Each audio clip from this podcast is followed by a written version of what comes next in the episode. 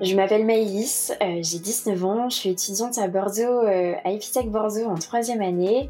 Je suis une personne qui est très créative, j'ai, euh, je dirais, un bon sens du leadership. Alors j'ai voulu être archéologue, ensuite j'ai voulu être médecin légiste, c'est pour dire que ça n'avait vraiment aucun rapport. Quand j'ai voyagé du coup pendant un an en Argentine et quand je suis rentrée, je voulais ouvrir une agence de tourisme. J'avais plein d'idées. Par contre, je suis une personne qui est passionnée par tout ce qui est langue étrangère. Je pense que c'est un petit peu ça au final qui m'a tournée vers l'informatique, la possibilité d'apprendre de nouveaux langages finalement. J'aime beaucoup transmettre. Euh, j'aime euh, le regard euh, que peuvent avoir des personnes en première année, par exemple, quand ils ont compris un problème. Je suis une personne qui a souvent souffert de l'école également, du système scolaire. Je me suis jamais sentie à ma place et euh, j'avais euh, souvent beaucoup de mal à apprendre les cours par cœur. Pour moi, l'informatique, ça m'a toujours paru comme, un tremplin. Je vais vous expliquer un petit peu plus euh, qui je suis dans ce podcast.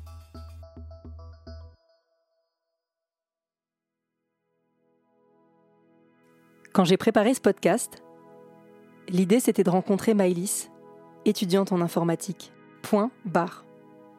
Donc le fait que Maïlis soit une future femme dans la tech, ne devait pas être un sujet.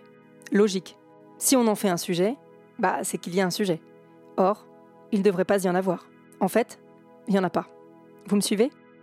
Mais, j'aime bien les mais, je voulais juste dire que ça fait du bien d'entendre la voix d'une jeune femme passionnée, bien dans ses pompes, épanouie dans l'informatique. Tous les ans, on a droit à différents classements des filles dans la tech à suivre. Celles qui feront demain, celles qui ont innové, celles qui ont monté leur start-up. Il y a aussi des collectifs en France, comme Sista, Girls in Tech, Pinky Nove, Code First Girls, et j'en passe. Des filles, des femmes inspirantes. Je souhaite à Maëlys de réaliser ses rêves, bien sûr, et qui sait peut-être un jour d'entrer au classement. Mais quoi qu'il advienne, le temps de ce podcast, Maëlys aura elle aussi été inspirante. Au fait, moi c'est Alexia. Vous écoutez Vocatech, le podcast des étudiants et étudiantes en informatique. Une initiative d'Epitech, l'école de l'expertise et de l'innovation en informatique. C'est parti. Comment t'en es venu à l'informatique précisément euh, À quel moment il y a eu un, déclic ou en tout cas une envie vraiment de se lancer? Bah, C'était en terminale euh, quand euh, j'ai découvert qu'avec la programmation qui se développe, avec tout le milieu tech et la programmation, on pouvait vraiment faire beaucoup de choses et que ça touchait énormément de métiers différents. Aujourd'hui, l'informatique en général et la tech, ça touche à tout. Moi, c'était cette idée qui me plaisait. J'avais envie de commencer par le milieu de l'informatique précisément pour plus tard envisager de potentiellement euh, aller vers d'autres euh, d'autres voies, d'autres métiers. Mais c'est vrai que j'étais pas super douée en maths et on m'avait déjà prévenu que ça allait être un petit peu plus compliqué. Et je suis tombée sur une conférence qui, euh, à l'origine, était censée développer les milieux de la tech et finalement qui était plus une découverte d'Epitech. Ça m'a plu, on en a un petit peu discuté avec mes parents et voilà, c'est comme ça que je me suis retrouvée dans cette école. Quand tu disais que tu avais vécu en Argentine pendant un an, c'est ça Tu peux me raconter un peu cette expérience? Ouais, bah, c'était une expérience que j'ai vécue, euh, qui était incroyable, que je suis partie entre ma première et ma terminale. Donc j'avais 15 ans et demi quand je suis partie. Euh, c'est un peu plus de 16 ans quand je suis rentrée. C'est une expérience qui m'a énormément appris. Donc je suis partie toute seule, sans mes parents, et j'ai vécu euh, dans trois familles différentes. Et j'étais pas du tout dans une ville mondialisée, si je peux utiliser ce terme. J'étais dans une vallée totalement perdue. Et euh, c'était euh, une des plus belles expériences de ma vie. Et donc là-bas, forcément, euh, t'as clairement peaufiné ton espagnol. ouais, bah alors je suis partie et je parlais pas du tout la langue, donc j'ai complètement tout appris là-bas avec un bon accent argentin. Pourquoi tu te vois dans le milieu de l'informatique plus tard au sens, au sens large? On a vu dans le premier épisode que Richard, c'était plutôt le côté informatique solidaire. et toi, du coup, est-ce que c'est pareil? Qu'est-ce qui t'anime? Est-ce que tu veux bosser dans une très grosse boîte, gérer des équipes Qu'est-ce qui t'attire particulièrement dans les métiers à venir dans l'informatique? Alors, je suis pas mal attirée par tout ce qui est écologie, dans le secteur de l'écologie, le tech for good, donc la tech responsable. Il y a plein d'idées et plein de projets à mener. Donc euh, si je pouvais m'orienter euh, vers ce secteur, euh, ça me plairait beaucoup. Est-ce qu'il y a des sociétés dans la tech for good, des initiatives qui t'inspirent, des jeunes CEO, des startups vraiment que tu admires en tout cas, que, où tu te dis ah ouais quand même ils ont fait un truc bien quoi? Ouais, alors je pense à quelqu'un, je viens d'aller voir son nom pour ne pas l'écorcher. Donc c'est une, jeune femme qui s'appelle Inès Léonard-Doucy. Et c'est vrai que c'est une personne qui, que je trouve très inspirante. Alors, c'est la CEO d'une start-up. Alors, d'une organisation non gouvernementale exactement qui s'appelle Digital for the Planet. Elle essaie de mener des projets qui sont mieux et bienveillants pour la planète dans le milieu de la tech. Si aujourd'hui tu devais euh, expliquer euh, à un lycéen euh, ce qu'est la programmation, le code, qu'est-ce que tu dirais si la personne n'y connaissait rien? La programmation, il faut le voir comme une sorte d'ensemble de briques que l'on va assembler entre elles pour construire quelque chose. donc, on va créer cet assemblage grâce à un langage de programmation, un langage que l'on va apprendre et qui va nous permettre du coup de créer une multitude d'algorithmes, de programmes et qui va nous permettre par la suite de euh, mener euh, un projet euh, à bout. Est-ce que tu te souviens de la première fois que tu as codé, que tu as réussi une ligne de code? Oui, je m'en souviens. Alors, je suis rentrée à Epitech et j'avais jamais codé de ma vie. J'ai appris et j'ai codé pour la première fois piscine. La piscine, qu'est-ce que c'est? À Epitech C'est un mois qui est intensif et qui commence en début de première année. Donc on rentre et on est directement en piscine. Et en fait, l'objectif c'est de faire des exercices tous les jours et qui vont nous apprendre justement euh, un langage de programmation pour qu'après on puisse euh, suivre et faire les projets euh, tout le long de la première année avec les bases et les compétences nécessaires. Et alors, euh, au début, ça t'a paru euh, justement facile puisque tu avais une aisance avec les langues ou ça a été compliqué? Tu t'es euh, arraché les cheveux Est-ce que tu peux nous en dire un peu plus? Alors, ça dépendait des exercices. Il y en avait qui étaient plutôt simples, je dirais. Il y en avait qui étaient plus compliqués et qui nécessitaient pas mal de travail dessus. Après, ce qui est sympa, c'est l'ambiance qu'il y avait dans la promo. C'est vrai qu'à Epitech, on était une promo assez solidaire. On était tous dans le même bain.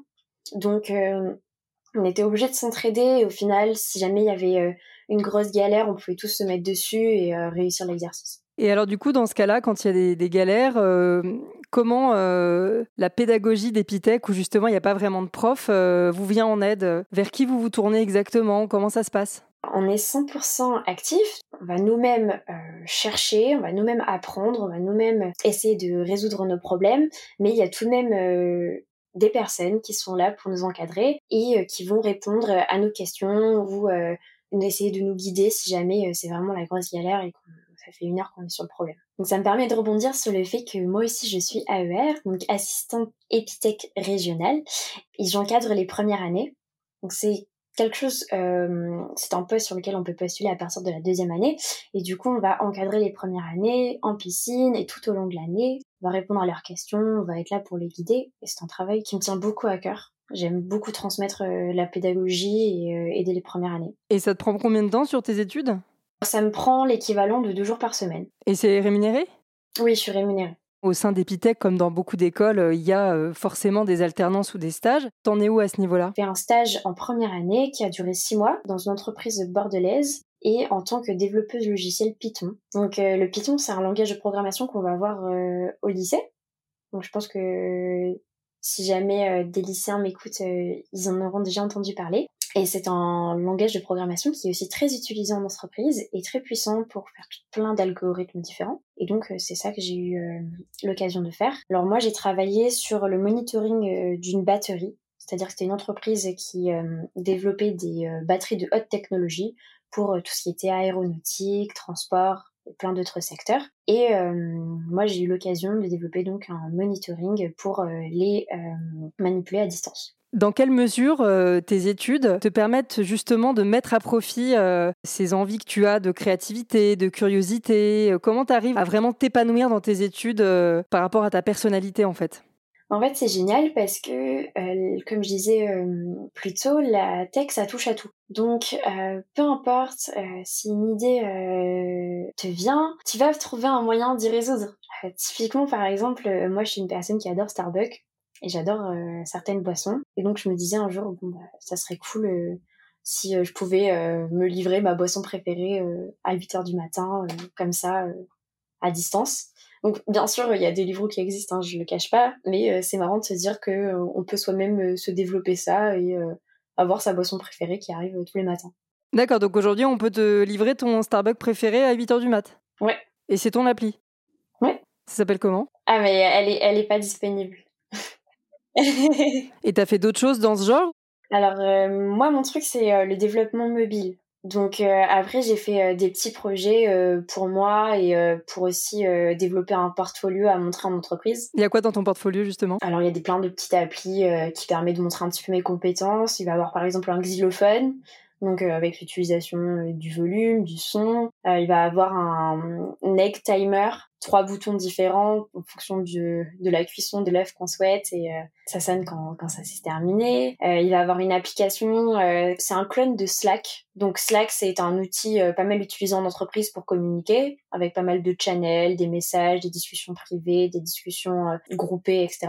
Donc c'est quelque chose que j'ai fait qui est assez complet pour le coup. Tu as découvert une vraie passion pour l'informatique au fur et à mesure de tes études? Oui, j'ai découvert une vraie passion. Euh, moi, je suis le genre de personne qui euh, arrive à, buter pendant deux jours sur un problème et que, qui éprouve une satisfaction immense lorsque ce problème est résolu. Et je pense que c'est la vraie définition euh, du développeur qui aime son métier.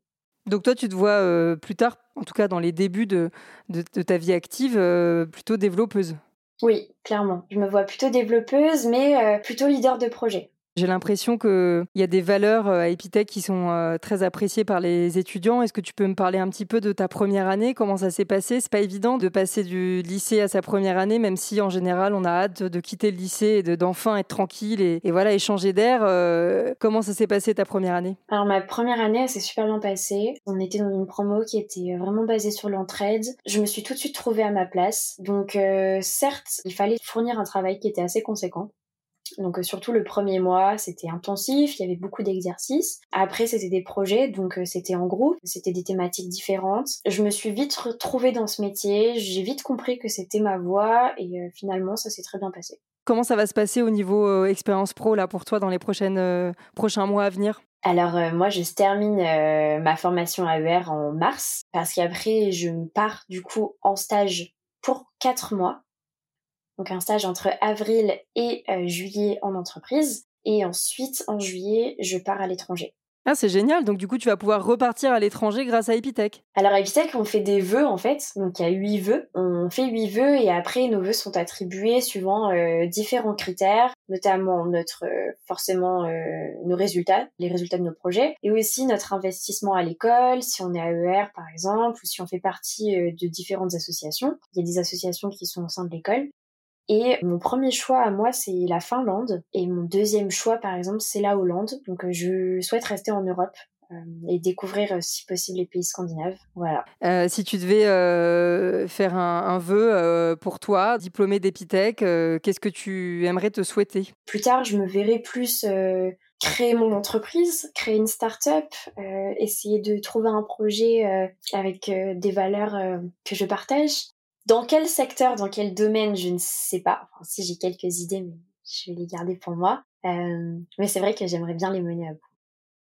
J'espère qu'en écoutant ce podcast, vous aurez envie d'en savoir plus sur l'univers de l'informatique, les débouchés, les formations possibles, notamment au sein d'Epitech. Vocatech est disponible sur Apple Podcast, Spotify, Deezer, Podcast Addict, Google Podcast, Ocha. Bref, vous avez l'embarras du choix. N'hésitez pas à liker, à commenter à vous abonner, à partager, à faire du bruit. À très vite pour un prochain épisode. Salut